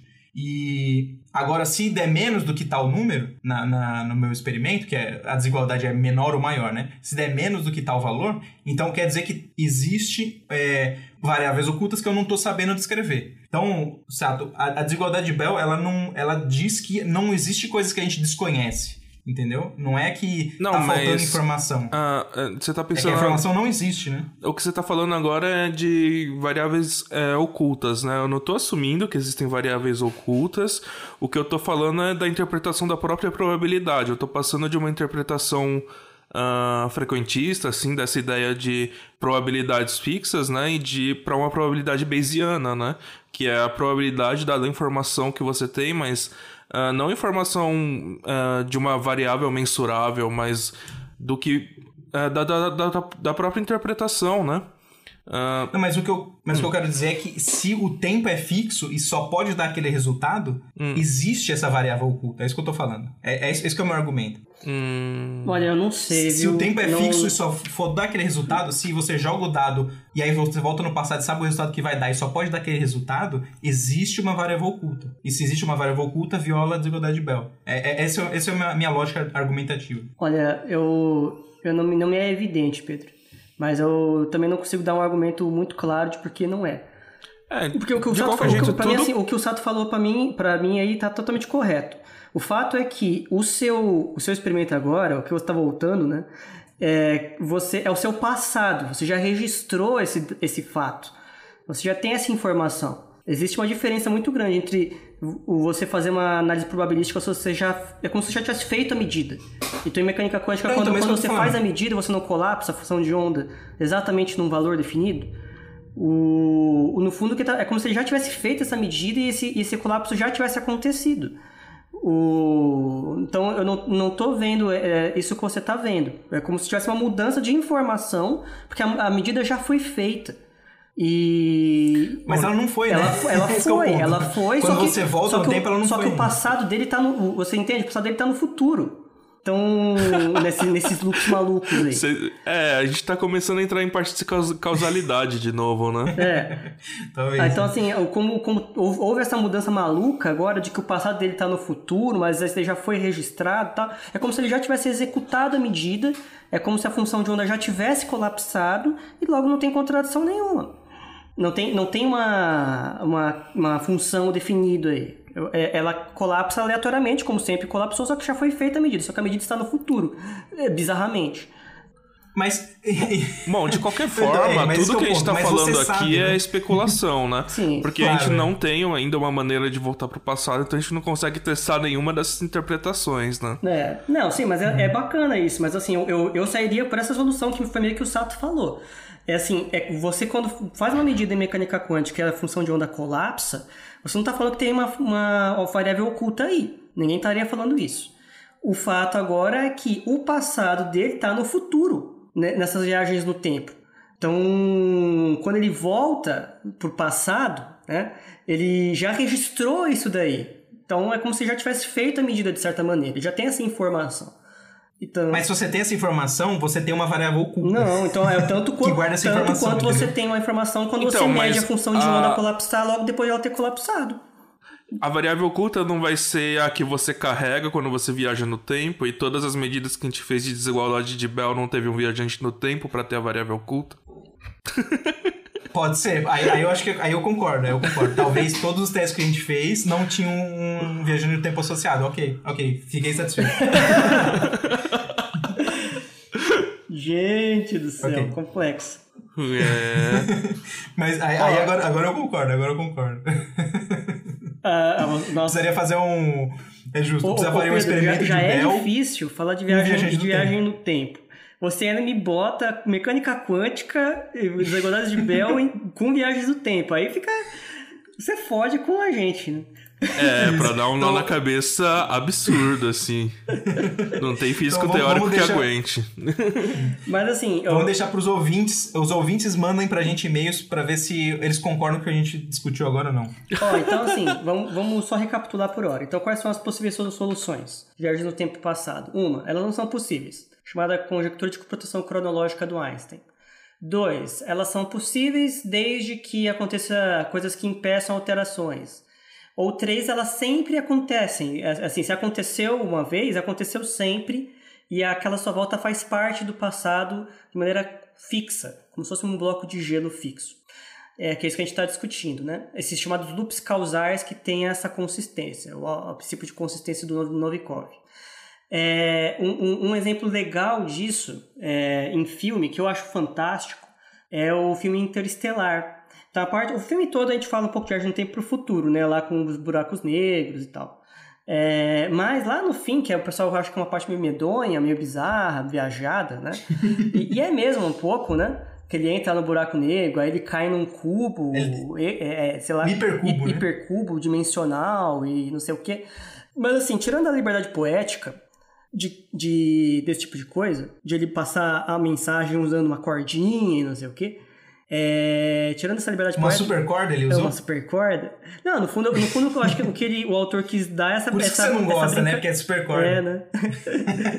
não, acho que o, o, que o cara. Acho que foi o Christopher Nolan, né? Não, não lembro quem foi que, que é o. Acho que foi o Nolan. É, de que tem essa teoria em física em supercordas de que só a gravidade consegue passar entre dimensões. Né? Então ele usa a gravidade para passar essa informação. Mas independente disso, assim, vamos pensar do ponto de vista de viagem no tempo. O Cooper, que é o protagonista, ele cai no buraco negro, ele cai nesse hipercúbico, ele pode, ele tá numa dimensão a mais, então ele consegue andar para frente pra, e para trás no tempo. Aí o que, o que acontece lá? Antes eu sei que coisa bizarra que está acontecendo. Vamos pensar do ponto de vista de viagem no tempo. Ele chega, ele fica super frustrado, certo? E aí ele vê, ele tenta impedir a ida dele para a viagem. Ele vê que tudo, tudo, tudo errado, ele perdeu, nunca mais vai ver a filha dele. Aí ele vê a, ele vê a Murphy lá numa das, das galerias, né? E ele tenta impedir a volta dele pro, a, a ida dele para a viagem, que é a, a, a, mensagem do stay, né? Ele passa a mensagem stay para a própria Murphy. Ele bate na, ele bate na negócio, o, livro cai, etc. E o fato é que ele tenta alterar essa viagem, mas ele não consegue. E ele não consegue do ponto de vista físico porque ele já está lá. Ele não tem como alterar a história de maneira que seja inconsistente com isso. É isso que a gente está falando de uma viagem autoconsistente. Né? Ele só consegue alterar, fazer as coisas de maneira que seja consistente, que é o que? Depois ele mandar a mensagem lá do, do gravidade quântica lá para Murphy, né? Porque isso daí vai gerar com que o Murphy pegue esse sinal e a, terra, e a humanidade se salve, e por se salvar ela evolui de maneira tal que lá no futuro ela tem tecnologia para criar um buraco de minhoca e salvar a humanidade do passado. Isso é autoconsistente. Então, a, mensagem é tudo que o, o, o, Cooper tenta fazer de maneira que altere de maneira é, inconsistente a presença dele no buraco negro. Ele está no buraco negro, ele tem que estar tá lá. Ele pode não estar. Então ele pode tentar alterar o quanto quiser, que ele nunca consegue ele tem que fazer de maneira que seja consistente. Mas ao fazer isso, ele na verdade ele sempre fez, né? E aí você cria esse negócio, assim, a humanidade ela se salvou por uma mensagem que veio da humanidade do futuro e que só se salvou por causa disso daí, porque a Murphy no passado recebeu esse sinal, então tem essa, essa coisa legal, né? Uhum. Que eu, eu acho Isso genial. acontece num outro, num outro filme que eu acho que dizem que é o filme que é mais preciso e que não tem nenhuma falha de viagem no tempo, que inclusive cuidado com spoilers, é o filme O Doze Macacos. É basicamente isso daí. É... E é um filme muito interessante porque quem já assistiu, não sei se vocês já assistiram, o Bruce Willis volta no tempo, ou ele acha que volta no tempo, e pra, pra, porque no tempo dele é, aconteceu uma doença, tipo um coronavírus, por exemplo, e matou todo mundo. E aí ele tem ele mandam ele de volta pro tempo para tentar matou todo mundo não, né, mas boa parte da população mundial. E aí eles tentam mandar ele de volta para tentar impedir que isso aconteça, né? Então, aparentemente que a, a, a informação que eles têm é que alguém soltou o vírus num aeroporto e, e aí ele tenta impedir essa pessoa de soltar o vírus. E durante muito tempo ele fica. Ele prende ele no manicômio, porque ele fica falando, não, eu sou viajante no tempo, vai acontecer tal coisa, tal coisa, tal coisa. E ele fica um tempão achando que ele realmente tá louco, e as pessoas acham que ele tá louco, e aí, aí é filme, mas mais ou menos isso, essa estrutura que o César falou, então assistam esse filme se vocês puderem, é muito bom, muito bom o filme dos Doze Macacos. Ele é um filme meio de terror? Não, ah, eu acho que não, eu acho que não. Ele é, ele é meio é um suspense justamente porque tem essa, você não sabe se de fato ele voltou no tempo, ou se ele que tá louco e acha que voltou no tempo, então tem tudo isso, tem toda essa discussão no, durante o filme que é, que é meio tensa, vamos dizer assim, mas eu não considero de terror não. Tem uma série, inclusive, que eu, que eu não assisti, eu queria assistir, mas é baseado nesse, nessa história. Hum, beleza. Beleza. Alguém quer fazer um comentário dessa discussão aí? Uh, tem alguns outros exemplos de filmes que acontece isso, ou de séries. O que tá me vindo à cabeça agora é Heroes, que o protagonista lá, um dos protagonistas, que é o Hiro Nakamura, é um viajante no tempo, mas ele não controla muito bem o poder. E aí tem uma parte que ele acaba voltando muito pro passado, ele vai pro Japão feudal e ele acaba criando o vilão que existia lá na frente. Então esse tempo também é autoconsistente, né? E é culpa dele, né? É, e é culpa dele. Ele acaba descobrindo que ele que criou o vilão. É, o meu exemplo é muito, muito mais low level. É um filme da, da sessão da tarde, chamado, acho que era Feitiço do Tempo, com a, em que a, o cara ele, ele, ele vai pro futuro, e é um cara assim do século XIX, e ele conhece uma menina, se apaixona por ela, e depois ele tenta voltar pro passado dele, e aí ela vê umas fotos e vê que ela também voltou no passado, umas fotos do passado lá, em que ela sempre esteve lá. E ela vê que ela tem que voltar para o passado para reencontrá-lo, porque ela está naquelas fotos. É, é, bem mais low level. E tem aquele filme legal, né? Mas eu não lembro. Aí já não é dessa coisa autoconsistente, que era aquele que o cara fica preso é, no mesmo dia várias vezes. É, é, o Dia da Marmota, eu acho que é o nome, não é? Groundhog Day. Mas como é que é em português? É o Dia da Marmota, eu acho. Da, não, não é Dia da Marmota. Deixa eu ver aqui. Não é? Não. Esqueci o nome desse filme, mas é um que ele fica, ele fica preso no mesmo dia inúmeras vezes, assim. Ele sempre volta no mesmo dia. Só o feitiço... Não, chama, chama o Feitiço do Tempo. acabei de ver aqui. Ah, que merda. Então o Feitiço do Tempo que eu tava falando não é aquele lá. É um com, a, com aquela loirinha, atriz loirinha, esqueci o nome dela. Nossa, porque tem uma, só tem uma. É, só uma. É, é eu, eu, esqueci o nome do, do filme, cara. Mas é de um. Depois alguém aí, algum ouvinte fala qual que é. Tristeza. Um outro filme que um outro filme que fala sobre isso daí é o Exterminador do Futuro, né? É. Que ele eles voltam para tentar impedir, pelo menos no primeiro eu acho que é isso, né? Eles voltam para tentar impedir e aí eles chegam na conclusão que não dá para impedir. O futuro tá escrito e É, eu não sei se é no primeiro, porque e... o primeiro eu nunca vi, mas eu sei que eu acho que É porque o segundo no segundo ou no terceiro, acho que é no terceiro principalmente que isso acontece em que ele tenta impedir. Ah, é que o terceiro já é, coisa, é ruim, né? É, não, mas assim, eu acho que assim, no segundo ele, ele impede o fim do mundo mesmo. É... Sim, então, é isso que eu ia falar. No primeiro eles concluem que não dá para impedir, aí no segundo eles conseguem impedir, na Impede. verdade. Aí no terceiro eles falam que ele só adiou o fim do mundo. Adiou, é. É, mas ele era inevitável e, e, tal. Então não é exatamente a mesma coisa, né? Tem muito disso, né? De às vezes você tentar impedir um negócio, você causa aquilo que você tenta impedir é, quando você tenta. É meio que tragédia grega. As tragédias gregas uhum. são assim: você tenta impedir aquele negócio, uma certa profecia do oráculo, e ao agir daquela maneira, para impedir, você causa exatamente aquilo que, que não teria acontecido se você não tivesse agido. É, é aquele negócio do Édipo é isso, é. né? É, uma vidente fala para ele que ele vai matar o pai e casar com a mãe, é. aí ele foge. É, aí, só que ele, a, o, o pai e a mãe dele não era quem era, uma coisa assim, né? É, na verdade, eu acho, eu acho que fala que o eu não lembro se eh, fala que o filho dele vai casar com a mulher dele e, e, matar ele, e aí ele tenta se livrar do filho, e aí ao fazer isso ele causa exatamente isso. Porque o filho volta muitos anos depois, aí a mãe não sabe que ele, é, ela é o, ele é o filho dela, e acaba ficando com ele, e ele vai lá e mata o pai, que achando que é um rival, uma coisa assim.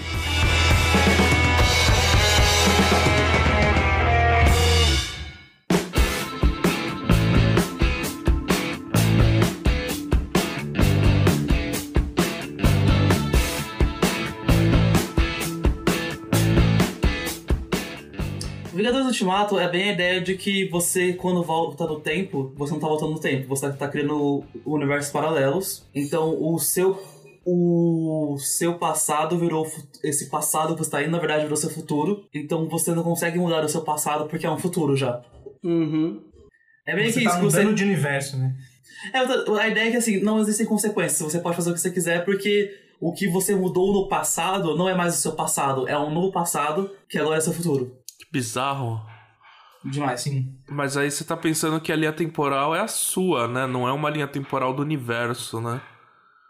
É. Ou, ou você tá mudando de universo, né? É, acho que a ideia é que você tá mudando de universo. Você foi pro. Ou você, tá, você vai pro pra, pra passado, numa, num ponto em que as, os universos se coincidem.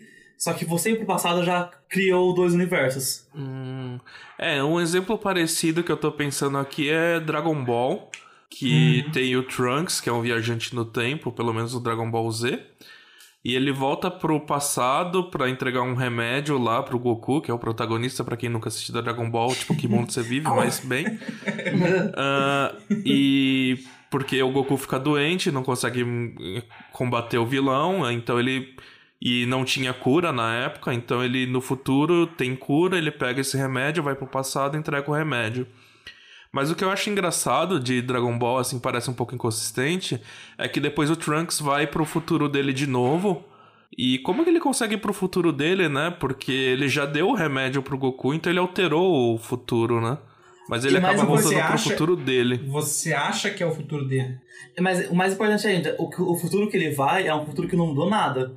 As ações é. dele que ele deu de mudar o remédio não mudou. Para mim o que acontece é, universo alternativo, então aquele futuro que ele foi é o passado dele, na verdade. É, fa faz algum sentido, mas ainda é confuso, né? É, é confuso, porque para mim não, não parece uma viagem de tempo, parece uma viagem dimensional. em vez de você tá, você tá mudando tanto o tempo, mas tá mudando também a, a sua dimensão, a sua realidade. Né, pode que ser. bizarro. Porque, porque se você pensar um transporte, sei lá, 5D, É. Aí, uma outra coisa legal agora que a gente pode discutir, que é, aparece muito na série Dark isso, é, assim como apareceu também na, um pouco no Interestelar, e na Dark aparece toda hora, né? é o que chama de paradoxo de Bootstrap. É, eu descobri que tem outros nomes até esse paradoxo, paradoxo da predestinação, outras coisas assim. Mas... Paradoxo da Bootstrap-on também. né? Bootstrap on. Ô, louco. Essa é pra maiores de Mais 18. Pedro. É que você só toma no cu quando você faz esses negócios. né? quando você altera no tempo. Exatamente. gente, ah, essa foi boa. se revelando aí, gente, que eu gosto de uma coisa que É, você se coloca. vocês acham uma boa, quem sou eu? Não, vamos julgar. Verdade. Cada um tem gosta que gosta sem preconceitos aqui. Sem preconceitos, gente. Se você gosta, só vai. É, então, esse nome de paradoxo de Bootstrap ele tem uma origem, ao que tudo indica, numa obra de ficção de um escritor americano de ficção científica chamado Robert A. Heinlein, escreve com H. Ele escreveu um, um, um conto curto de ficção chamado By His Bootstraps, que seria, bootstraps é suspensórios, né? E eu acho que ele faz uma brincadeira com a história do Barão de Munchausen. É, o Barão de Munchausen é conhecido como o maior mentiroso da história, né? E, e o Barão, ele contava, uma das histórias que ele contava é que um dia ele estava andando num pântano e ele ficou preso numa areia movediça lá. Não sei se era um pântano, enfim, algum lugar que ele ficava preso numa areia movediça. E ele começa a afundar na areia movediça. Aí ele não sabe como se salvar, aí ele, aí ele tava de suspensórios, né? Aí ele pega os próprios braços e, e puxa os suspensórios para cima. E aí ele sai da, da, da areia.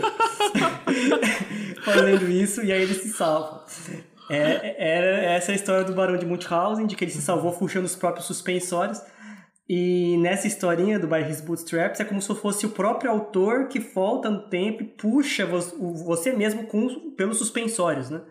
E, e tira você da, da areia. Então é uma brincadeirinha de como você do futuro está afetando você no passado, assim. E, e assim, eu falei muito da- do nome, mas vamos falar o que, que é o tal do paradoxo, né? Então eu vou, eu vou ilustrar isso com um exemplo que foi dado pelo Brian Greene, que é um, um escritor, um físico, né, também escritor de divulgação científica, num livro chamado O Tecido do Cosmos, né. Ele conta a seguinte hipótese, assim, a seguinte história. Ele fala assim: vamos supor que é, você vê as obras de Shakespeare, você é um grande admirador das obras de Shakespeare. E aí, um dia você consegue fazer uma máquina do tempo. Aí você volta no passado e encontra o jovem Shakespeare, antes ele ter escrito as obras dele, e entrega essas obras pro Shakespeare. E fala assim: cara, você vai ficar famoso, olha o que você escreveu. E aí você vai embora. Aí o Shakespeare pega aquilo e fala assim: caralho, eu nunca ia ter uma ideia de escrever uma coisa genial como essa. Aí ele vai lá e escreve, né? É, Ele copia e cola, assim, enfim, ele entrega aquilo lá como se fosse obra dele, e ele entra pra história como o grande Shakespeare, o maior escritor da humanidade, etc, etc. E aí, lá no futuro, você vê as obras de Shakespeare de novo. E aí você pensa, pô, esse cara é foda, eu vou pegar e voltar pro passado e entregar pra ele. E aí, se você perguntar, a pergunta que fica é, de onde surgiu as obras do Shakespeare, né? Se você perguntar pro próprio Shakespeare, ele falaria nessa situação, ah, eu não escrevi nada, eu só recebi, eu recebi pronto. E se você... E, e, e aí eu entrei pra história, assim. E o cara do futuro fala assim, ah, eu não escrevi nada, eu só recebi essa história do passado, o Shakespeare, e eu entreguei pra ele. Essa história não tem uma contradição do ponto de vista de ter violações de causalidade, mas fica um, um, essa viagem consistente, fica o mistério de qual é a origem da obra do Shakespeare. É meio como se ela já existisse ali, como se ela sempre existiu, como se ela foi criada meio que do nada, né? Então, esse tipo de situação, chamado paradoxo de bootstrap, é isso, de que você meio que criou algo meio que do nada ali, e você não sabe a origem daquilo, ele meio que está ali no, no espaço-tempo, né? E isso pode acontecer com qualquer coisa, né? Pode acontecer com informação, é o caso aí da obra do Shakespeare, pode ser com, acontecer com objetos, na série do Dark acontece bastante isso, que a gente vai vamos falar no próximo um episódio da série do Dark, com a máquina do tempo lá. Pode acontecer com pessoas, né? Você pode imaginar uma situação assim, sei lá, você tá, uma senhora tá lá na, no tempo dela e vem uma viajante do tempo, é muito doente e essa viajante do tempo ela entrega uma criança. Aí essa criança é, é cuidada por essa senhora e a, e a pessoa que entregou morre, logo em seguida tá muito doente e morre.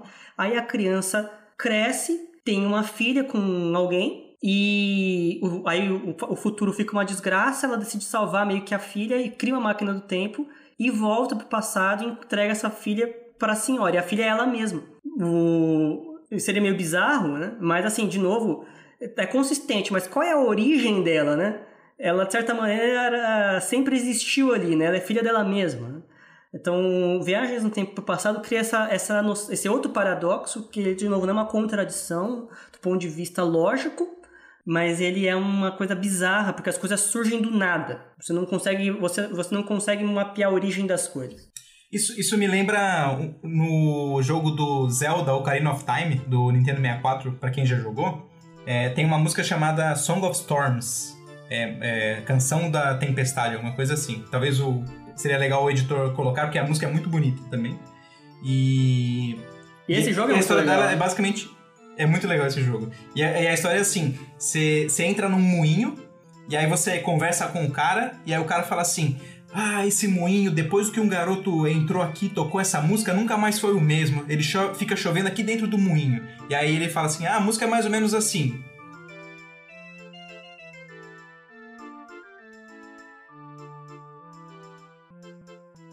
E aí ele, o, o personagem, Link, aprende essa música, e aí ele adulto, né? E aí ele volta no tempo, e aí ele tem que tocar essa música dentro do moinho, porque a, quando ele toca, abre uma passagem secreta. E aí ele volta no tempo, toca a música dentro do moinho, começa a chover dentro, do moinho. O cara que te ensinou a música fica puto e fala: Seu uma garoto maldito, olha o que você fez, estragou o meu moinho. e aí ele aprende a música que vai ensinar mais pra frente pro, Link de novo. é que o próprio Ocarina, Ocarina of Time, na verdade, ele é a origem das três linhas do tempo de Zelda, né? Ah, só me corrija se eu estiver pensando no jogo errado.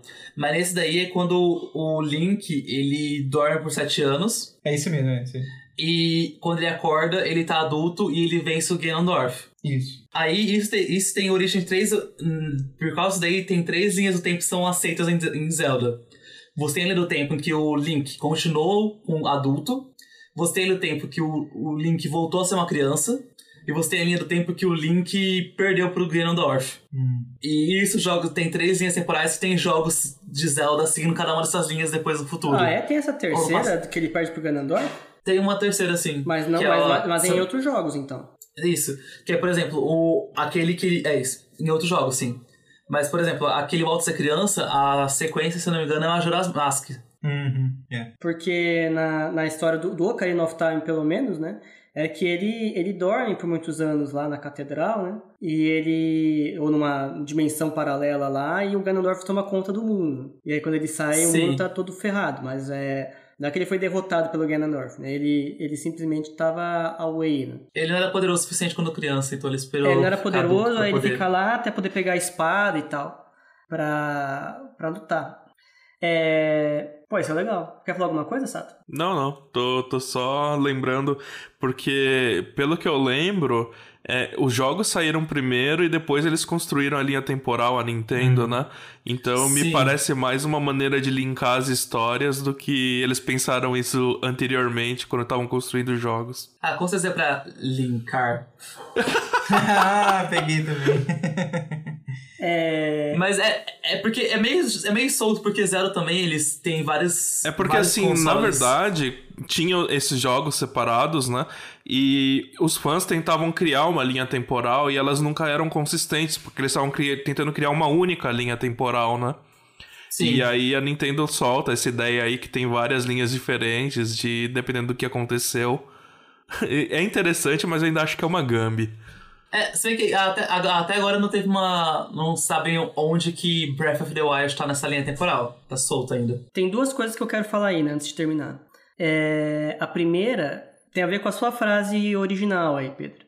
Que, que é chamado. Não, sua não, desculpa, é do, do Sato. Que tem a ver com viagens. É, o, o, paradoxo de viajantes do tempo, né? Chamado o paradoxo de Fermi para viajantes do tempo. Então, o, o, para quem não, nunca ouviu falar, o paradoxo de Fermi é um paradoxo que tem a ver com, com alienígenas. Que é a ideia, assim, você tem uma série de argumentos que deve existir vida inteligente em outros planetas, em algum lugar do universo, porque tem muitos planetas, bilhões de galáxias, com bilhões de estrelas, etc, etc. E aí o Fermi ele soltou essa, tá, então se tem alienígenas, cadê eles, né? É onde eles estão. Então, não tem nenhuma evidência concreta, clara e refutável de que existem alienígenas. Por mais que o pessoal que acredita em alienígenas possam dizer que são, de modo geral, não são. É, e aí fica a pergunta assim: você tem essa possibilidade teórica muito grande, mas ausência de evidências práticas. E aí você pode fazer uma versão para, para o viajantes do tempo. Fala assim, ah tá, tem viagem no tempo, é possível viajar no tempo, então cadê os viajantes no tempo? Por que, que a gente nunca viu um viajante no tempo aqui? É, supostamente eles devem ter criado essa máquina lá no futuro e poderiam estar aqui e a gente estaria vendo, a gente não vê, né? E, e aí tem as possíveis soluções. Então, o, o Hawking, ele faz essa festinha. Quem é que falou do Hawking aí da viagem? Ah, eu acabei não falando dessa história. Conta essa história aí. Conta, quem, quem souber melhor, conta a história aí. Tá, eu, eu posso contar. Uh, o Hawking, ele não acredita em viagens no tempo, né? Pelo menos nesse nível de máquinas do tempo e etc. E ele bolou um experimento, né? Pra tentar refutar viagens no tempo. E o experimento dele é interessante porque envolve balões e champanhe. A ideia dele é uma festa. Ele deu uma festa na Universidade de Cambridge para viajantes do tempo. Por que ela para viajantes do tempo? Porque ele só mandou os convites depois que a festa aconteceu. Então, se alguém construir uma máquina do tempo, vá para a Universidade de Cambridge no dia 28 de 6 de 2009, às 12 horas, dá um alô pro Hawking e falar: Olha, você tá errado, tem máquinas do tempo aqui, ó, acabei de chegar. Você vê que a pessoa é um gênio com ideias como essa, né? Sim. e é assim, é, então tem essa, essa coisa do, do paradoxo para viajantes do tempo. Que, assim, tem algumas soluções possíveis, né? Uma, a solução mais imediata é que não é possível construir máquinas do tempo. Então, por isso que não, não tem viajante do tempo nenhum. Uh, uma outra possibilidade é que, na verdade, assim, todas essas soluções que envolvem viagens no tempo, que eu quero discutir, a última coisa do episódio, é, envolvem assim, um, um espaço-tempo todo curvado, campos gravitacionais intensos, umas coisas meio assim, de modo tal que, na verdade, uma máquina do tempo, se fosse criada dessa forma, você não poderia voltar para um período anterior à própria criação da máquina.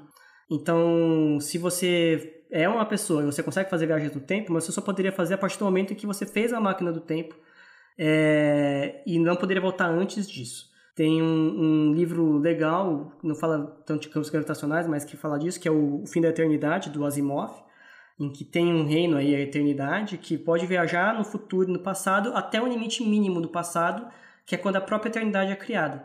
Eles não podiam voltar antes do início da eternidade, que era no século 24. E aí os séculos anteriores ao século 24 eram chamados séculos primitivos, onde o tempo não podia ser alterado no livro. Então essa é uma outra possibilidade. Outra é que talvez seja possível construir essa máquina, mas ninguém nunca construiu, e no futuro, e em nenhum tempo. Mas é possível teoricamente, mas na prática ninguém construiu.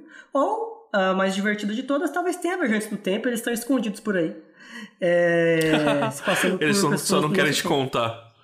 É, só não é. querem te contar. Como o Martin, o Martin era lá no filme do De Volta ao Futuro. Então, se você for um via... se você for um viajante no tempo e tá escutando a gente, passa aqui, dá um oi. É, Leva então, a gente pra dar uma viagenzinha no futuro e. Oi, chegou aqui, gente. Tô indo, tchau. Oh. Falou, Ítalo. Falou. mas eu, eu, eu que sugeri o Ítalo que vai. Ah, você não deu essas coordenadas, né? É, é verdade. Você tá no futuro já, Pedro, não tá? Ah, é verdade, eu tô 12 horas no futuro aí.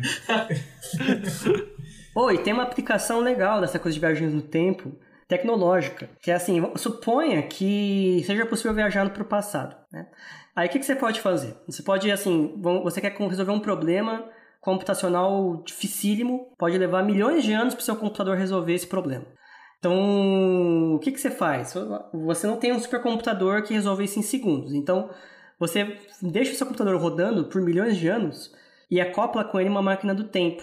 E quando terminar o cálculo, você faz a máquina do tempo mandar no passado a resposta para o seu tempo atual. E aí o, o tempo que, o, que levou milhões de anos para você processar o cálculo, você teria instantaneamente a resposta. Então, um, um, argumento que o pessoal faz é que você poderia usar o tempo como uma maneira de você obter cálculos exponencialmente rápidos. Hum. Legal, né? Instantâneos, yes. praticamente, né? É. é, então.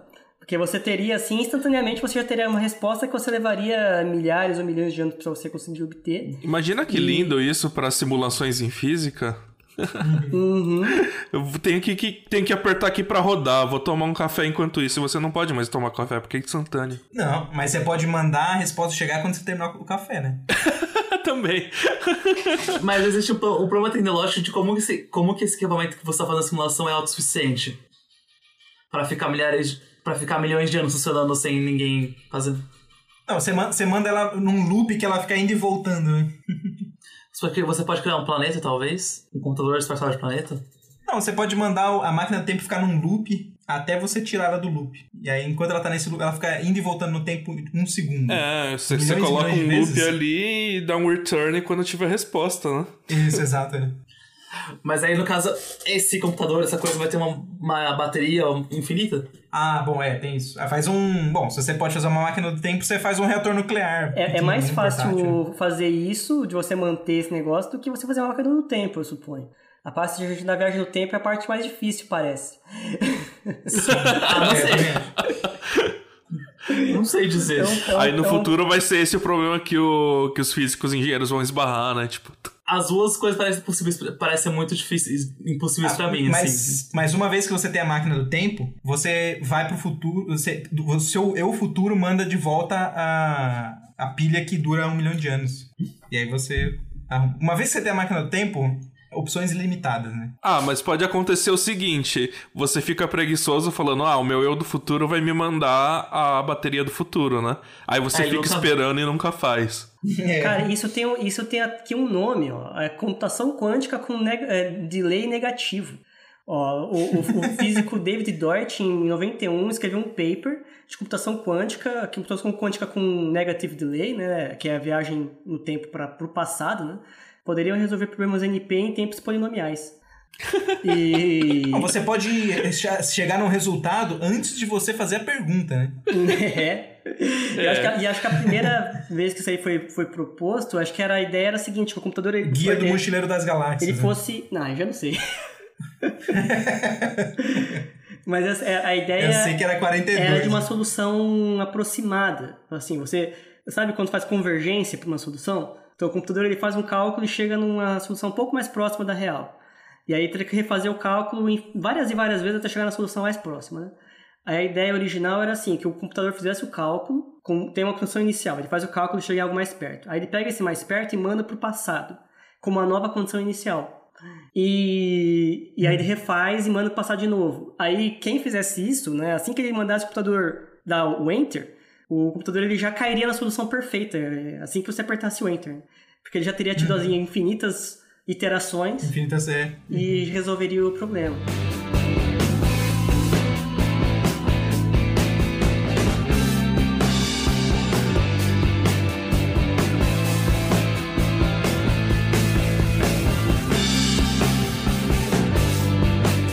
A gente falou de viagens no tempo, em relatividade e tal, e a gente falou que é possível viajar para o futuro e não para o passado. Só queria mencionar que em relatividade geral existem soluções que incluem viagem no tempo para o passado. É, então são soluções da relatividade geral mesmo. É, duas delas que a gente conhece bem, né? Uma são os buracos de minhoca, que a gente discutiu um pouco no episódio de buracos negros, que fala que podem ser usados como máquinas do tempo, se existem, né? E a outra é o chamado espaço-tempo de Gödel, que é um espaço-tempo que o universo está em rotação. E aí nesse universo o, o, e, e não está em expansão, né? E nesse universo te- poderia ter viagens no tempo para o passado. Né? Só que o só o comentário é que embora seja uma solução, não quer dizer que essa solução exista na realidade. Né? O, então, a, a fato de ter uma, ser consistente com a relatividade geral não implica que isso existe de verdade. Muita gente acha que se você tiver uma teoria quântica de gravitação, eventualmente, essas soluções de viagens do passado provavelmente vão morrer. E é só isso que eu queria falar, mas eu acho que era importante. Então, pessoal, é, nesse episódio a gente vai falar sobre viagem no tempo. A gente vai falar um pouco sobre é, buracos negros, como fazer sua máquina do tempo. Vamos falar também sobre é, é, quântica, desigualdade de Bell no contexto de viagem no tempo. A gente vai falar sobre filmes como De Volta para o Futuro, é, falar sobre Interestelar, é, Exterminador do Futuro, Doze Macacos. A gente vai conversar um pouco sobre os paradoxos. Então, se falar você é um viajante no Bootstrap On, tempo né? e está ouvindo a gente... É, Então, se você é um viajante no tempo, ou, ouça o nosso episódio, que tá muito legal.